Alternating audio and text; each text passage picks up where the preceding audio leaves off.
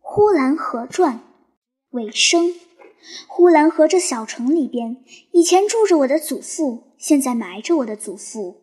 我生的时候，祖父已经六十多岁了；我长到四五岁，祖父就快七十了；我还没有长到二十岁，祖父就八十岁了。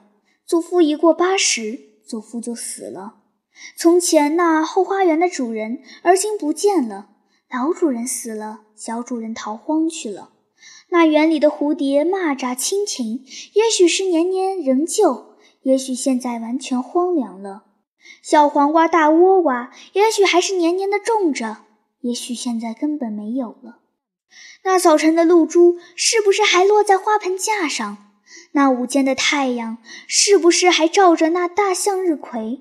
那黄昏时的红霞，是不是还会一会儿功夫变出来一匹马来，一会儿功夫变出来一批狗来？这么变着，这些不能想象了。听说尤二伯死了，老厨子就是活着，年纪也不小了。东邻西舍也不知怎么样了。至于那磨坊里的磨官，至今究竟如何了，则完全不晓得了。以上我所写的并没有什么优美的故事，只因它们充满我童年的记忆，忘却不了，难以忘却，就记在这里了。